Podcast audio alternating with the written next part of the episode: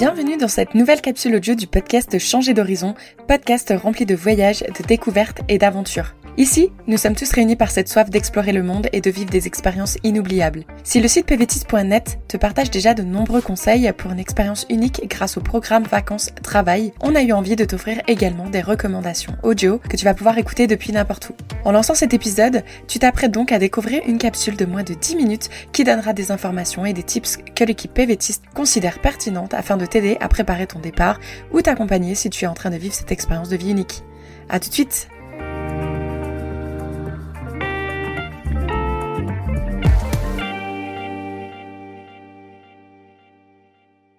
Salut et merci d'avoir décidé de nous écouter aujourd'hui. Petite information avant de rentrer dans le vif du sujet, si au fil de cet épisode tu m'entends à certains moments citer des prénoms, sache que ces personnes ont été ou sont des PVTistes et ont partagé des conseils avec nous qu'on vous repartage aujourd'hui. J'imagine que si tu as sélectionné cet épisode, c'est peut-être que tu envisages ou que tu as déjà pris la décision de partir en PVT alors que tu pars pour plusieurs mois, pour deux ans, que vous ayez fait le choix de partir pour un PVT nomade ou sédentaire, seul ou en famille, il y a quelques indispensables à emporter dans votre sac à dos ou dans votre valise. C'est pourquoi on vous propose cette capsule audio aujourd'hui. Avant de rentrer dans le détail de ces affaires que l'équipe pvtis.net considère importantes, je tiens à rappeler que dans la description de cet épisode, nous allons mettre un lien vers quelques bons plans que nous avons négociés pour votre aventure, mais également une liste qui résume ces indispensables. Donc pas de panique, si vous êtes en mouvement en écoutant cet épisode, vous pourrez facilement tout retrouver sur notre site internet. Afin de lister au mieux ces indispensables de façon ordonnée, on a décidé de les placer dans quatre catégories que l'on va nommer 1. les papiers administratifs, 2. les vêtements, 3. l'électronique et pour finir en quatrième catégorie, les à côté. Je sais pas vous, mais moi je pense que les papiers administratifs c'est probablement la partie la moins intéressante, donc parlons-en tout de suite, comme ça c'est fait. Et avant de vous lister ces documents, ce que Camille vous recommande, c'est surtout d'avoir trois versions. Une version imprimée ou photocopiée, une version sauvegardée sur votre téléphone en local, car parfois, dans les douanes, dans les aéroports, on ne peut pas accéder à Internet ou à son drive, donc ça peut être vraiment très pertinent d'avoir une sauvegarde en local. Et pour finir, une troisième version qui se trouvera sur un drive. Et par exemple, grâce à Google, vous pouvez créer un compte gratuit, exprès pour votre PVT par exemple, et avoir un dossier où vous mettrez tous vos documents. Dans ces papiers, on va donc retrouver tous les documents liés à votre PVT. Les documents nécessaires à la validation de votre PVT avant votre passage à l'immigration, les preuves de fonds par exemple, le certificat médical ou autre, votre visa ou permis de travail, quand celui-ci est validé bien sûr, l'attestation de votre assurance PVT, la page d'identification de votre passeport où se trouve votre photo. Pensez d'ailleurs à bien vérifier que la durée de validité de votre passeport couvre bien toute la durée de votre PVT. Donc ça, il suffit juste de regarder de la date d'expiration de votre passeport. Dans les documents nécessaires, on retrouve également votre permis de conduire et si vous avez eu le temps de vous le procurer, votre permis de conduire international. Lorsque vous aurez acheté votre billet d'avion, bien évidemment, ajoutez-le à ces dossiers ainsi que toutes les preuves de réservation de logement ou autres pour les personnes que ça concerne. Et pour finir, j'aimerais également vous conseiller d'avoir les documents liés à votre carte bancaire qui sera bien sûr débloquée à l'international, mais aussi les coordonnées de la personne à contacter en cas de problème, car bien évidemment, lorsqu'on a un problème avec sa carte bancaire, la dernière chose dont on a envie, c'est de passer une heure à chercher les coordonnées de cette personne. Passons à la catégorie vêtements. Tout d'abord, sachez qu'il est de plus en plus courant de trouver des magasins de seconde main à travers le monde où vous pourrez trouver de nombreux vêtements de grande qualité à petit prix. Donc on vous conseille de ne pas trop vous charger, mais surtout de ne pas ramener avec vous vos habits préférés, car si vous devez vous en séparer, pour X raisons, ça sera plus compliqué que de se séparer d'une robe achetée à 5 euros dans une friperie. Ce que l'on vous conseille aussi, si vous ne connaissez pas encore, c'est les organisateurs de voyage qui sont super pratiques pour compartimenter l'espace de votre valise et organiser au mieux votre sac, surtout pour les futurs PVTistes qui envisagent de souvent bouger dans leur pays d'accueil. Après, à vous de voir si vous préférez opter pour une valise ou un sac à dos, mais sachez qu'il existe maintenant le sac à dos ouverture valise qui est super pratique. Et en ce qui concerne quoi mettre justement dans cette valise sac à dos, Pamela aimerait partager sa règle de 3.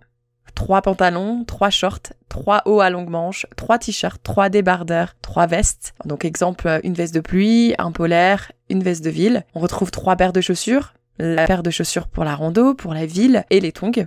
Également trois tenues dans lesquelles on se sent bien, car ça fait aussi du bien de se sentir belle, beau, de temps en temps, et de ne pas toujours se sentir comme MacGyver, si vous voyez ce que je veux dire. Ce qui peut être intéressant aussi pour certaines destinations, c'est d'avoir un maillot de bain et une serviette en microfibre légère et qui ne prend pas beaucoup de place. Attention pour les personnes qui envisagent un PVT du côté asiatique. En Corée, les tailles sont différentes. On va dire que les tailles sont plus petites que ce que vous avez peut-être l'habitude de voir. Donc pour les personnes qui n'ont pas une taille, disons, proche des personnes asiatiques. En ce qui concerne les sous-vêtements et les chaussures, ça peut être un petit peu plus difficile sur place et plus cher. Donc, ce qu'on vous conseille, c'est qu'il va falloir peut-être ramener un petit peu plus que peut-être juste trois articles. Maintenant que nous avons vu l'aspect euh, vêtements, passons à l'aspect électronique. Alors pour les personnes qui n'ont peut-être pas encore eu la chance de beaucoup voyager, sachez que l'électricité et les prises électriques ne sont pas identiques à travers le monde. Donc à vous de bien vous renseigner en fonction du pays que vous avez choisi. Il va vous falloir un adaptateur.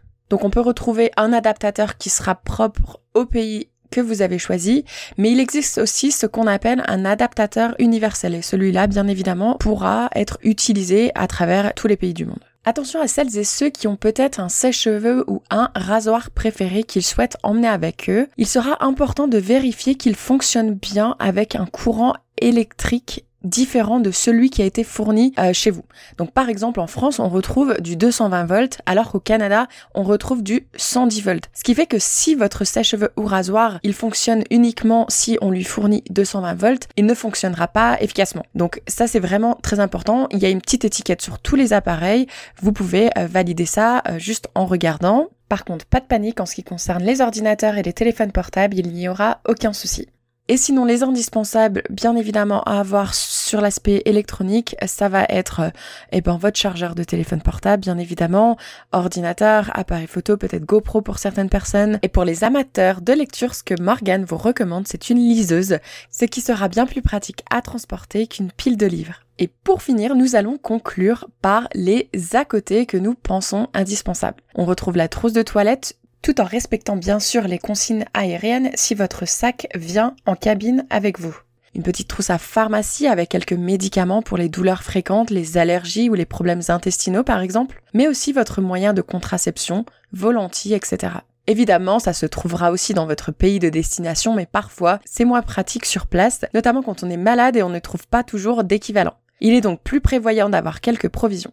Peut-être renseignez-vous aussi en amont quels sont les euh, équivalents de certains médicaments.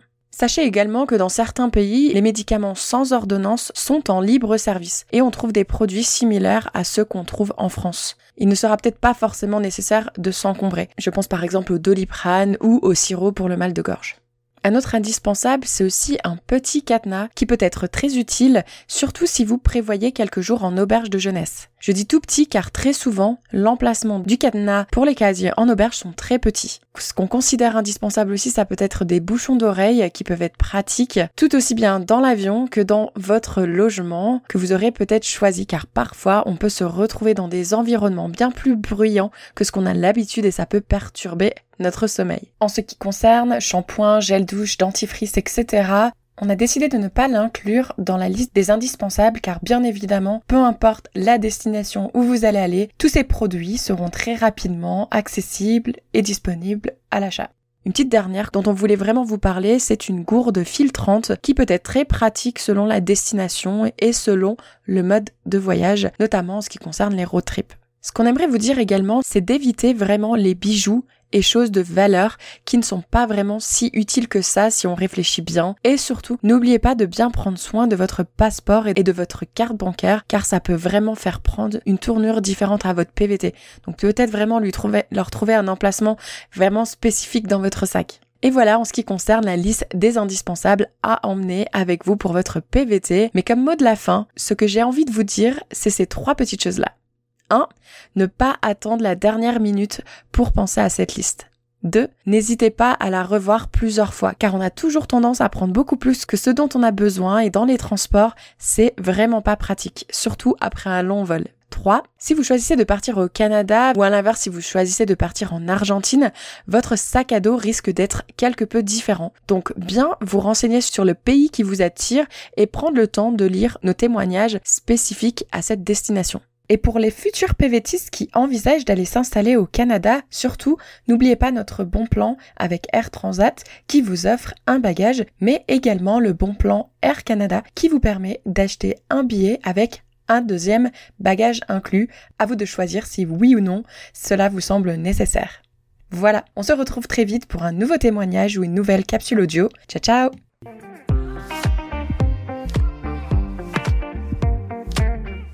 Vous êtes arrivé à la fin de cet épisode et on vous en remercie, mais attendez, ne partez pas encore. Permettez-nous de vous rappeler à quel point votre soutien compte pour nous. En vous abonnant à notre chaîne de podcast, vous serez les premiers à être informés de chaque nouvel épisode qui sortira et vous ne manquerez plus jamais une minute de notre contenu. Et si vous avez aimé cet épisode, pourquoi ne pas laisser 5 étoiles et un commentaire sympa? Vos retours nous inspirent à continuer à créer du contenu avec des pays et des sujets qui vous intéressent. Ça nous aide également à toucher de nouvelles oreilles curieuses. Vous faites partie intégrante de notre communauté, alors s'il vous plaît, prenez une minute pour vous abonner, laissez vos étoiles et écrivez-nous un commentaire. Rendez-vous au prochain épisode et d'ici là, on se retrouve sur notre site internet pvtis.net.